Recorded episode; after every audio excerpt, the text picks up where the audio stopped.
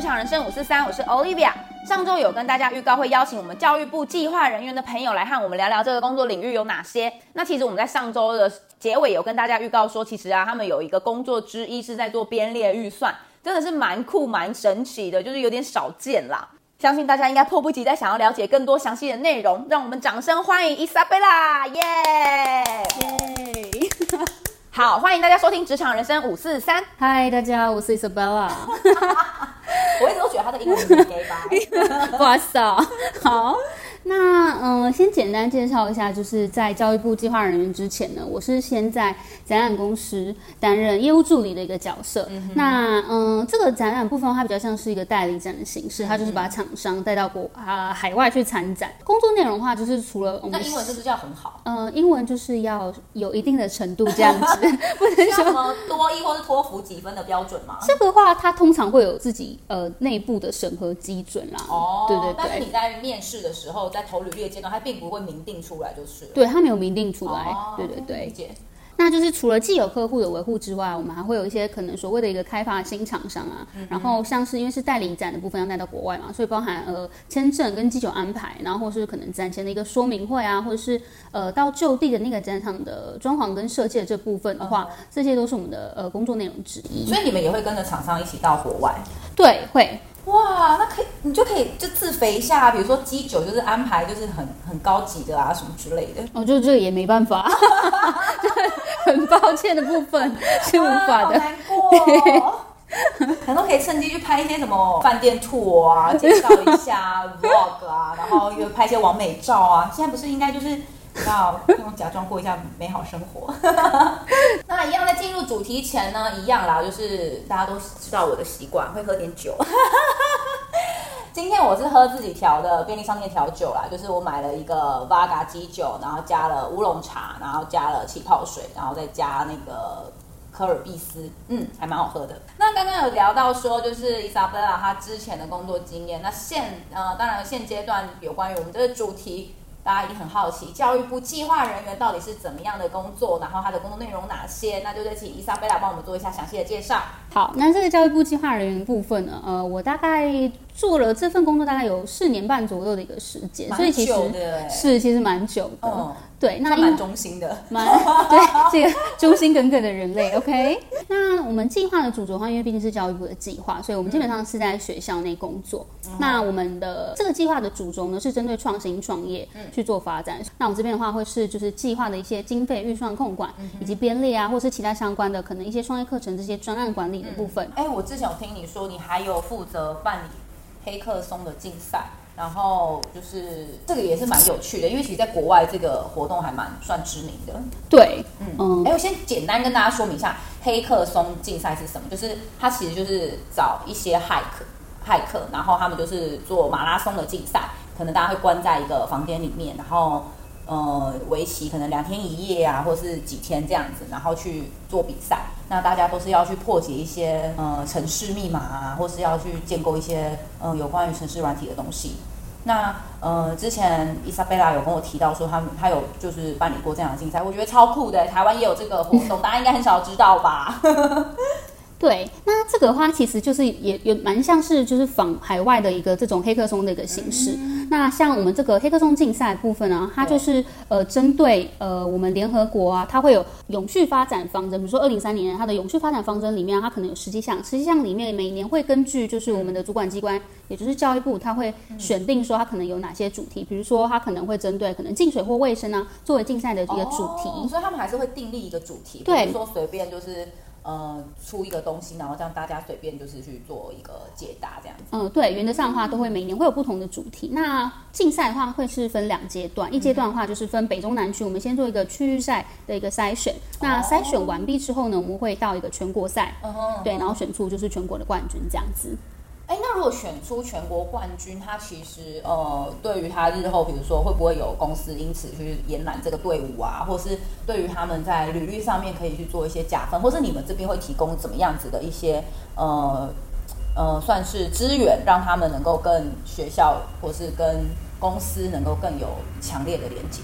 有，嗯，如果是说比较直接的效应的部分的话，像是就我所知，其实蛮多学校它毕业的时候会有一些毕业门槛，嗯、比如说你可能英文成绩要达到多少，或是有些呃学校的话，我们这边会有一个所谓点数的部分，就是你要参加可能全国性的一个点数。哦、那也有蛮多就是可能系上的教授们啊、老师们，他会说希望你去参加一个就是至少是这种全国性的竞赛。嗯、那有些这件因为这件事情，它可能会被当成一个是就是毕业门槛的一个计算方式。哦对，那比较后续的方面来说的话，就会是可能同学透过这个呃竞赛的部分了解到，哎，我们这个单位其实是有在帮同呃学生在做一些新创相关的一个辅导的部分，对。那这个部分的话，透过了解我们单位，然后也发现可能我们有参加一些可能不同的讲座啊，像我们之前有开过一个类似呃校友回娘家，他就是已经创业在，就是在呃企业上算是蛮有人气的一个呃就小有名气的一间公司。对，那同学就是也有同学是因为哎认识当初的那个讲者，然后他们就一起。创了一个就是 Line 的群组，嗯、那到现在就是我就我所知，他们每周都还是会有固定的一个创业的一个相关的聚会。哇，而且它就是有点像是一个循环，就是学长姐他们其实呃受了这个学校的一些资源之后，他们还回馈于学校，然后也很愿意去提拔一些后来的学弟妹。我真的觉得这个。初衷很重要哎，对，这个对，但他也是，就是学长也是人蛮好的，他就是愿意就是哎、嗯、回馈给同学们。那刚刚有提到，就是说你有时还有帮忙去做一些创新创业啊的一些呃相关的业务。那呃，其实现现在啦，我觉得蛮多人会很想要做创业。其实这个议题这个主题算是蛮夯的，应该就是对于嗯、呃，像你们更直接面对学生，应该会有更多很多的一些经验，然后跟。像是呃，可以去跟大家做分享这样子。现在这个比较呃，算多媒体时代嘛，对对对，对，对，就是大家都会在网上可以看到很多资源。那没错，其实像透过就是在学校部分，可能也有不同学校应该有不同的单位都在执行这一块相关的业务。嗯、哦，所以其实蛮多学校都有在推进这个。对，只是因为这些单位可能不见得太大，嗯、那它的就是比较不会像是学务处啊、教务处这种跟学生正直接相关，嗯、所以可能呃它的亮点没有那么充足的情况下，可能有些同学甚至不知道自己校内有这样的一个资源。毕、哦、竟我们都就是你知道脱离学校很久，真的是对这这一块很不熟悉耶。那如果是这一块的部分的话，嗯、因为呃像我们因为是主要是针对学生创业的部分嘛，所以。比如说就，就呃，像我们在办公室啊，可能同学通过黑色松竞赛，或是透过相关的，我们有些去做粉砖上面相关的一个呃创业课程的一些推播的时候，有些同学他就会哎闯进我们办公室，然后就说，不好意思，我我想要创业，请问我可以得到什么样的一个资源？就是他真的会就冲进来这样子。所以他其实可能前提也不知道他自己想要做什么。是，哎，这个很锵哎，太闹了吧？就是我觉得如果你今天要创业，你至少要有一个呃一些构想，然后可能一些方向。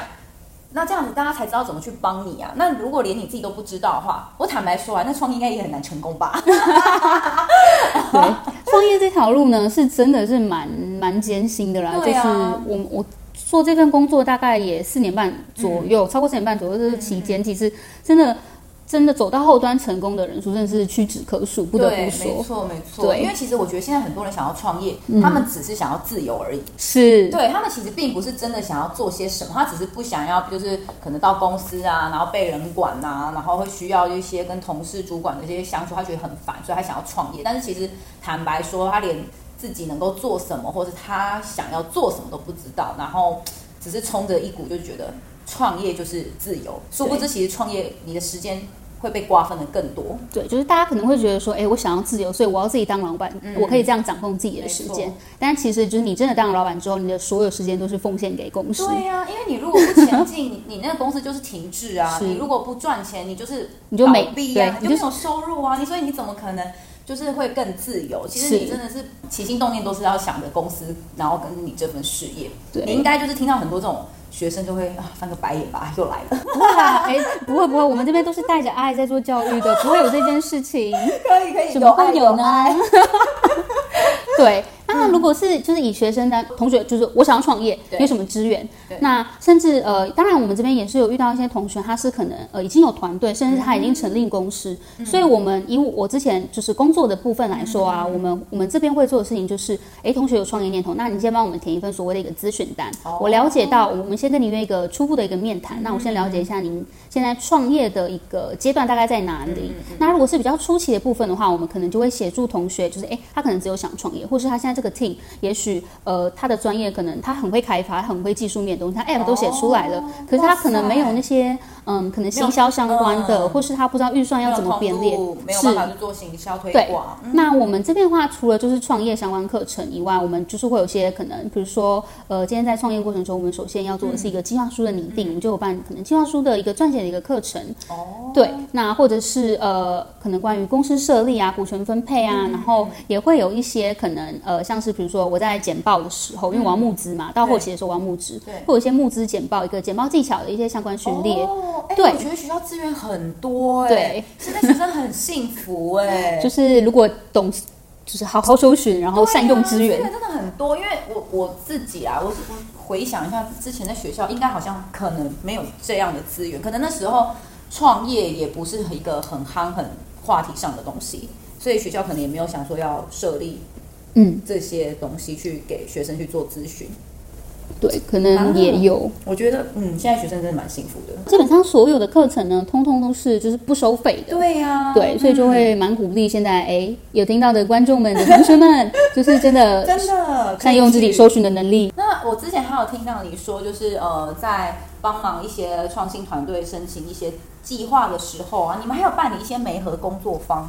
对，嗯，就是像刚刚提到，有些同学啊，他的创业的一个阶段在比较前期的部分呢、啊，我们就有办类似一个这种工作坊。我们那时候邀请到的一个相关的一个算是合作厂商嘛，嗯、他就他其实是就是他创办人本身他自己是就是他是从小在海外长大，他把海外他学到的那些创业的那些相关资源在，在、嗯、呃可能运用短短的两天的课程，然后把同学就是用他所学到的一个资源，然后分享给大家。那他可能就对他可能就可以在两天的课程里里面呢。就是要帮助同学，除了找到自己的嗯方向，对，找到自己的方向，或者是有些同学他已经有 idea，那你觉得他的 idea 不错，你也可以跟着所谓的一个队长，然后一起去做相关的一些后续的一个延伸。那、哦、对，蛮不错的耶。嗯、好，那呃，先前就是还有提到说，在就是呃主要的业务，你有去帮忙做一些经费预算的控管呐、啊。那我想要好奇问一下，就是编列预算的基准，应该大家都有看过，比如说像。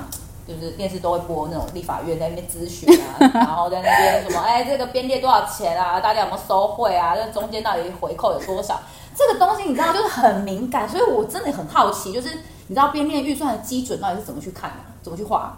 是，嗯，我们这边的话，因为我们是教育部的计划人嘛，所以就会根据计划的呃要点去做规范。嗯、像比如说，这些都是就是呃行政院，嗯，都是就是上网是可以找得到。你就是根据呃你受到的是可能是补助案或是委任案，哦、然后各个案子会有不同的一个要点规范。那大部分来说的话，比如说以我们的案子来说，基本上就是分业务费跟人事费。哦、那业务费的部分的话，可能我们杂志的部分它就有一定比例的一个计算。嗯、那可能我们会有一些可能成果展啊。会有一些所谓的耗材费、印刷费、租机费用啊，然后器材搬运啊。哦，了解，就他把每一个需要的呃列点列项出来，然后说比例大概是多少 range 这样子，那你们可能就是按照这样子的 guide 去分配他们的预算，就是不可以超过所谓的上限，哦、比如说扇费也有上限啊，然后讲说终点费也有上限这样子。可是这个基准是怎么去就是分配出来的？哦，这个基准的话就是。行政院然后、哦、他们 规范下来自己是，我蛮好奇的，就是你当初选择这个工作的契机是什么？就是这样子听下来，感觉它很像是跟公部门比较有关系，好像是呃，可能需要考试，或是感觉是呃，就是办呃公务性质的工作，所以它有没有一些？呃，需要考试、笔试啊，然后或是你有一些什么管道才能够找到这样子的工作？嗯，其实呃，我觉得呃，当初进入这选择这份工作的契机其实蛮有趣，因为呃，我那时候其实大学毕业，嗯哼，不到一年左右，嗯、所以其实还算是蛮年轻的。那、那时候还不太年轻啊，跟我相比啊，真是。的，嗯，并没有，对，那就是就觉得嗯，那时候刚好是他们在那个人力中介平台上就有。发 offer 说，哎，就是愿不愿意来面试看看，那就是刚好也也面试上，那我是觉得哎蛮有趣的，嗯，对，所以就决定就是好啊，那就试试看这样子。了解，所以他其实不需要考试，他直接在呃人力可能人人力银行上面就发一个 offer 出来。对，因为校内的部分的话，其实就它就是分两块，它呃大部分就是学呃学校以内除了教职体系，基本上会分两种，一个是公务员，另一个就是比较偏向是契约人员的一个部分。对，那契约人员的部分的话，基本上不太需要考试，基本上通常都不太需要。所以他们就是可能有想要推行这个计划，有这个职缺，他们就会开职缺，然后在人力银行上面可能就是去找看有没有人来投履历这样。是，哦，好亲民哦。因为原本大家会觉得，就是可能学校啊，也有关于公部门或者怎么样，可能会有一有一个一个流程，然后可能需要考试、笔试什么之类的。突然瞬间就觉得，嗯，好像跟一般的企业也一样哎。那你们自己就比如说不同学校的教育部计划人员会有一些什么互相交流吗？或是开一些什么例会啊？因为你知道，就是哎，电视看多了，大家都不太很深，就是会看到有些呃，比如说你们要回就是公部门去做一个呃回复，然后提出你们的计划啊，或者是进度说明啊，或者是会会被咨询这样子。对，那你们有没有这样子的一个？状况跟过程，嗯，我执行的案件来说的话是没有这样子的情况的。哦，那这个部分啊，其实蛮看各个单位，因为就我所知的部分来说，可能教一个一间学校大部分会有的案子，大概就是教育部、经济部跟呃科技部的案子。哦，那我们执行的案件是没有被咨询的，但是可能同单位的其他部分呢，他们可能是呃经济部的案子，那他们可能。就需要每个月去固定去做一个回报，或是每一季都会有一些除了呃既定的文书的作业需要去回报之外呢，也会有固定的呃咨询的部分。哦对，要了解，对，长官会想要了解说，哎，现在这个进度是在哪？哎，咨询感觉就很很挫哎。对，但 是会像电视演的很抓马那样子嘛？嗯，这个部分的话，我就没有参与到啦。对，我也蛮好奇的。OK，所以其实你们的单位可能因为需求了，以你们的计划来说，基本上只要送书面审就可以了。对，我们、嗯、我们计划是就是送审的部分，嗯、那他当然也会回复针对你的计划，嗯、会去做一些 feedback，那就是更新后再回传。所以其实也可能不太有机会跟其他不同单位去做一些交流，或是做一些例会这样子。嗯、呃，校内单位的话，有时候呃会因为就是比如说可能跟学生相关的啊，嗯、可能排课上面啊的部分，我们可能会有一些跟教务处的部分，就是会跟不同的我们的平行单位会去做一些沟通，嗯、哼对，因为大家都是抱持着爱，然后希望学生，哎，不要这样子，我们很认真。我我我懂我懂，其实我对于就是教育的人，我很 respect。对，就是认识我的人都知道，我其实对小朋友我是没有耐心跟包容心的，所以对于你们这些需要面对他们的人员，我都觉得嗯，respect respect。那你自己啊，就是工作到现在，有没有遇到什么一些困难跟挫折？就是怎么去做克服？因为其实。四年半真的算是蛮长的一段时间，是虽然他们可能不一定全部都是公务人员，但是我觉得他们的做事心态很偏公务人员。嗯、因为我自己就是有跟一些行政人员接触过，当然也有遇到有很积极的、很认真的，但是大部分的状况是比较偏向公务员的心态。那我蛮好奇的，你应该有遇到一些困难跟挫折吧？嗯，对，我觉得就像 Oliver 讲的，就是其实。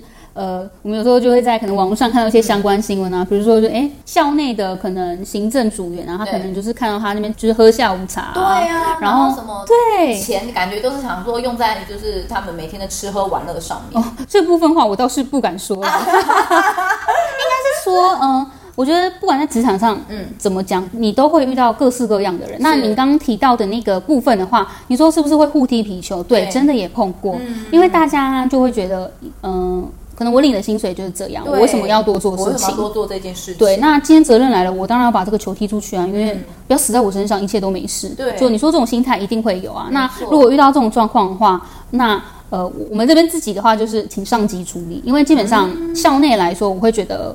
我我们都会觉得有位阶对有位阶的人，你说话会比较有力道。对，对，然后下面的人互相吵也没意思，也吵不出来什么结论。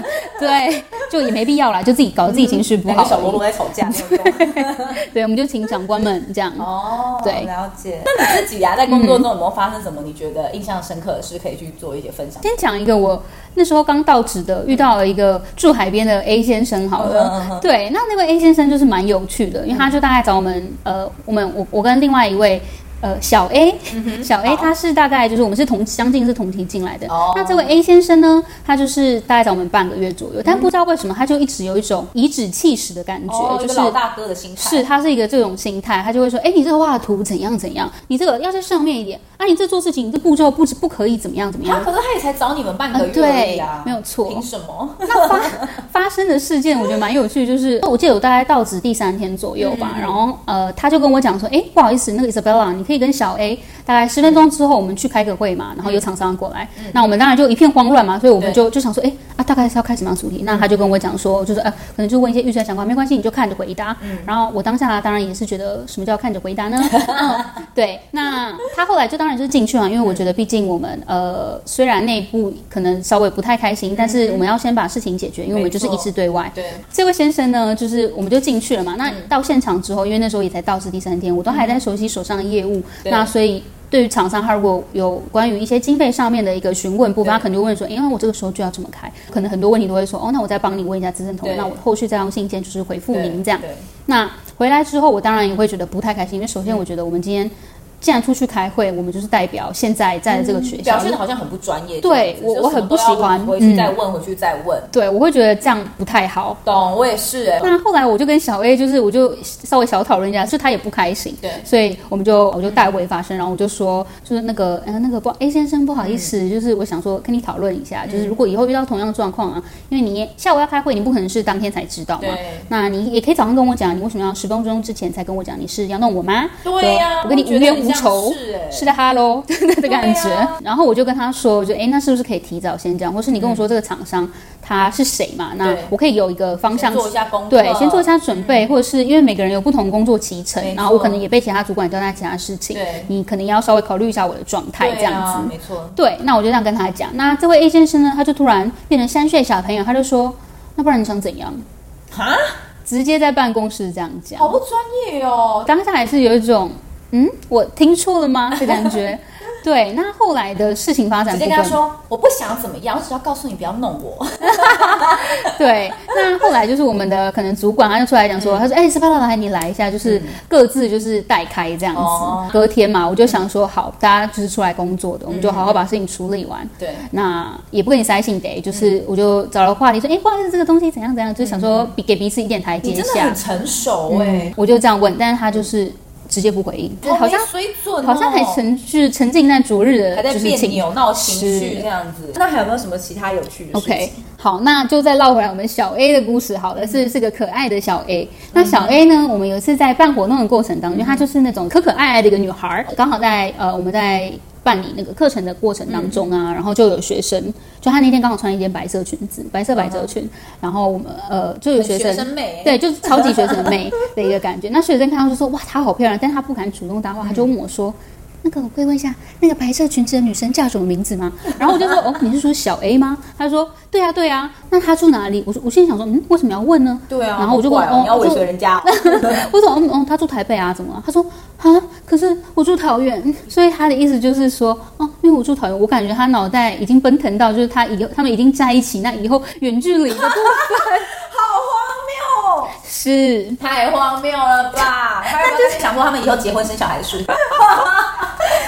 只不过问了一个名字，他就想象了这么多，也太扯了吧！所以他就说：“哈，我住桃园。”我我也是觉得这个学生真的是太可爱了。哎，前阵子好像有听到你说，常常在水水带。对，就是我们刚刚前面有提到说，就我们之前有办一个是两天一夜的那种黑客松的竞赛嘛。那那个竞赛在执行的过程当中啊，嗯、会依循以往的惯例，就刚好是第一次执行这个业务，所以就有问前人们的意见。那当初那个学校的姐姐们，他们说啊，如果是两天一夜的话，像他们之前就会租水袋，嗯、就是提供同学哦，就是去对简单睡一下，因为那个活动刚好是就是到晚上之后是一个只进不出的一个概念，嗯、所以就是。呃，想要让同学稍微可以休息，对，稍微可以休息一下，这样。那呃，我们因为那个是过夜的活动，所以我们同事就是排班，嗯、那就是有同事就是顾晚班，那我们就早上来的时候啊，就听到他们在讲说，就有学生在反映说，哎，就是比如说那个他是一个厂商，就故事发生的主角是两位厂商这样，嗯、然后他就说那个找不到那两位厂商，可是我的那个机台要印怎么办？这样子，哦、然后我们后来就去了解，就发现啊，那个厂商啊，他就自己拿了睡袋，然后睡死了。哦 就睡死了，所以就是学生找不到厂商，好荒谬啊！对，然后我们听到的时候也非常傻眼，邀请厂商来这边睡觉的，就 Hello，就是，Hello，那睡袋是给学生的哦。他们应该要做事情，他们把它对，那学生就很紧张，他就觉得天哪天哪啊，我我怎么印，我怎么印这样子。对，那当然后面的解决方式就是他们紧急有就是再多搬运机台，然后就是加速印制这样，哦、就算是有解决了一下这件事情。虽然时程有点，对，这真的是蛮荒谬的一个故事。是邀请厂商来这边睡觉，哎，你试睡一下我们这睡袋好不好睡？我感受到是非常好睡，直接睡死，大傻眼。分享文非常之傻眼，荒谬了吧？对，那你自己在这份工作，你有没有什么就是成就感的地方？工作上获得的成就感部分的话，就会比较，因为我们这边是做培育学生创业嘛，那就是比如说，可能我们就看着同学啊，从一开始他都没有构想，嗯、那在我们后续的可能他参加我们的一些可能讲座啊、课程啊，然后后来他到他组队成功，参加我们的竞赛啊，一个 pitch 的形式，然后真的成立了公司，嗯、甚至就设立公司啊，然后也开始参加各种竞赛。的部分，对，就是拉从有种从零开始，嗯、然后就培育他们一路到后续，就是他们真的毕业之后也还在做这件事情。哦、因为就是以台湾的应该说社会风气来说，嗯嗯嗯、大部分的父母可能也还是会蛮担心，就是哎，你大学一毕业你不去上班，你去创业，对，大家都还是会有这个担心跟疑虑在啦。对，所以我就会觉得，还会很多父母就会觉得，其实会蛮反对。对，你要创业，那你干嘛念大学？很多会父母会对，有些父母其实会这样想。对。对对，所以就是看着他们一路成长，我觉得真的是蛮有成就感的一件事。欸、哇塞，就是跟着感觉陪他们一起成长的感觉，是很感动哎，真的真的。对，那你自己觉得啊，这个产业的未来啊，嗯、跟就是前景，有没有什么一些想法可以跟我们听众朋友做一下分享？就是我个人来说啊，我会觉得，嗯，嗯如果自己很喜欢学校这个产业的话，就觉得学界这件事情很不错的话，我会建议，嗯，你要么就是去考公务员，因为校内的确也是有公务员的一个部分。对，就除了教职以外，就是考公务员。像我们的计划，它就会比较像是有计划的时候，我们就有经费可以做指引嘛。嗯、那有些它的就是缺点，也就是当计划如果没了，你可能就就就对，哦、你就原地解散。对对对，还是就是没有那么稳定。嗯、那如果追求稳定的话，也会建议就是真的建议同学考公务员。嗯、对，然后不然的话，就是有机会的话，我也是建议就是听众朋友们就是可以多试试看不同的工作。嗯、对。因为他的工作类型就比较偏稳定一点啦，对对对，比较比较平稳的。像比如说呃约聘啊，你的薪水待遇大概是落在哪里？可以就是稍微讲个 range 吗？对，这个部分的话，就会根据各个学校的。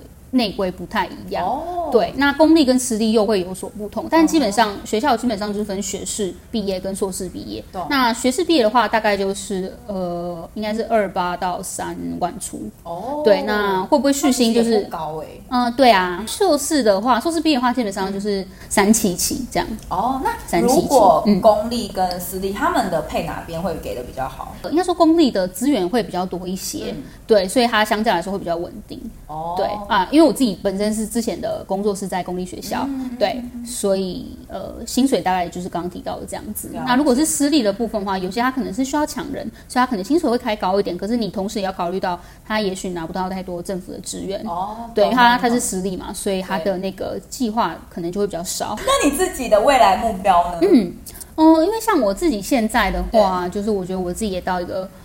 呃，我我自己人生中就是还想要尝试其他事情，嗯、所以我现在就是也从就是教育部计划人员毕业这样子。哦。对，那接下来的话，我会想要刚好想要去日本找工作看看。哎、嗯，蛮酷的耶！就是、对。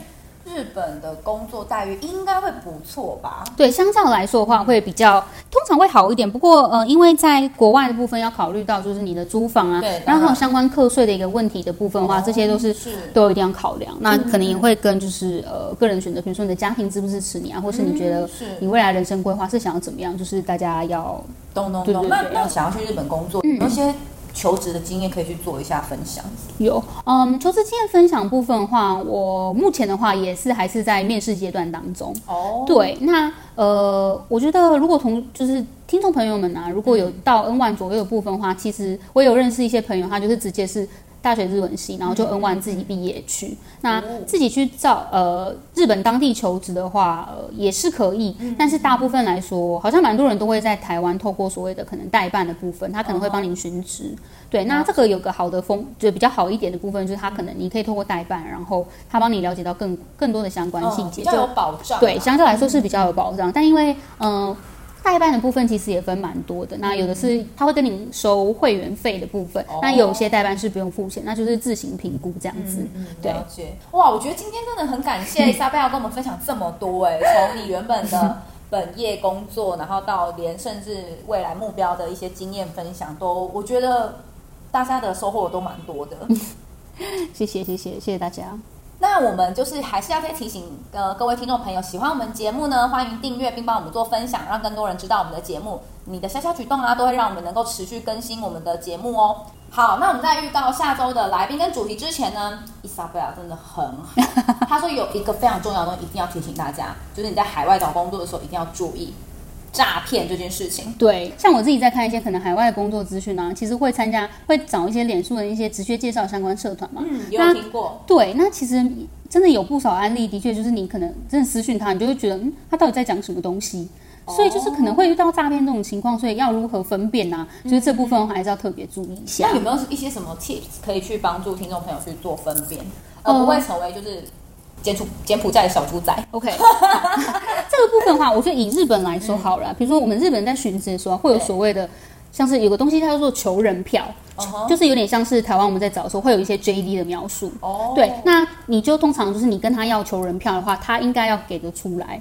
那求人票上面会有的东西，基本上就是比如说我公司的名字，对，然后公司叫什么什么株式会社，然后告诉你我工作的地点在哪，oh. 然后包含他的那个他的薪水的部分，oh, 然后跟上班的工时，那他排班是提供怎么样的制度，uh-huh. 然后上面通常还会写到说，比如说对，会有些详细的职缺资讯，oh. 这部分他应该是要给得出来，就是所有正常合理的公司都应该要求人票。Oh, 了解。对，就有点像是呃，比如说你呃公司设立登记，就是会有一个呃执照啊，会有一个什么证明，去说你这个就是有证。我正在对我正正在就是找人这样。嗯、那因为我自己在跟其他间不同蛮多代办业者在联系的过程中，嗯、我也遇到过那个业者，他就直接跟我讲说，哦，那个哦，我们这个不用签契约。很没有保障，很快啊对。对，然后他跟我说这份工作我要绑半年。你再把我卖去银座是不是？那就也是习惯那个什么，就是也可以。对，不是的，歪楼，就是就对他这种如果没签契约的话，你真的，我觉得不管是对自己。真的是特别没保障，因为如果下一份工作雇主他说，哎、欸，请你出示你上一份工作证明，你就说哦我没签，那他肯定觉得你很奇怪。啊、那再来就是，是不是什么？对，你们签半年好了，人口贩子还是什么之类，怪怪的。他可能跟你讲说你签半年、嗯，然后你就真的去，然后你做了一个月，发现对方就是你不小心不太会阅读空气好了，然后就、嗯、他就把你 fire 掉、嗯，那你就流落街头哎、欸。对啊，你就你就真的什么东西都没有，然后你接下来要租房，别人会说啊你没有工作，我怎么敢给你租房？懂懂懂。所以这种真的小 paper 一定要。特别注意，懂懂懂哇！海外的工作真的要特别注意，嗯、要注意好多好多的美美搞搞这样子。那当然，如果呃听众朋友有其他一些问题想要询问呢，也欢迎到我们的留言区或是 IG 私讯我们，我们会统整这些问题，再请伊莎贝拉来帮我们做解答。毕竟她这么有爱，对不对？谢谢大家要多多收听哟。